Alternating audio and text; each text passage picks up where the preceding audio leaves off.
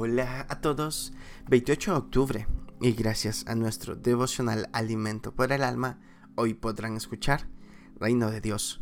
Lectura devocional sugerida es Mateo capítulo 6 del verso 9 hasta el 15. Nos dice su verso 10, venga tu reino, hágase tu voluntad como en el cielo, así también en la tierra.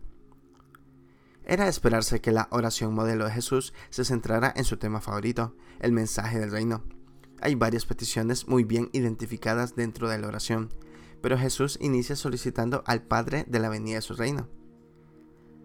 De tal manera que se hiciera su voluntad aquí en la tierra como se hace en el cielo.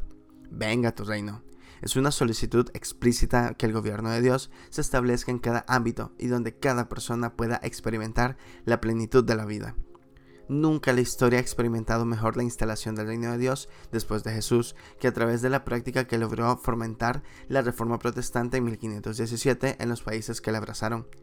Para los reformadores, la vida espiritual no solamente se supedita a la iglesia, sino a todos los ámbitos. El radio de acción del cristiano no es exclusivo a las cuatro paredes de un edificio, sino en todos los espacios donde actúa. Los reformadores reconocieron que el trabajo de los cristianos como embajadores del reino era salir de la zona de comodidad y asumir las responsabilidades en la transformación de la sociedad y convertirse en luz, sal y fermento de la sociedad a cambio de aquel mundo tan convulsionado, cambiarlo.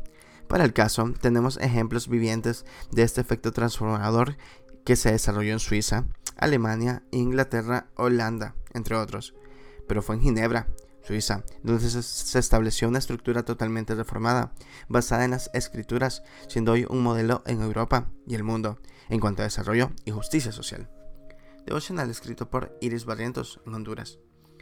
Venga tu reino a nuestro país. Muchas gracias por escuchar.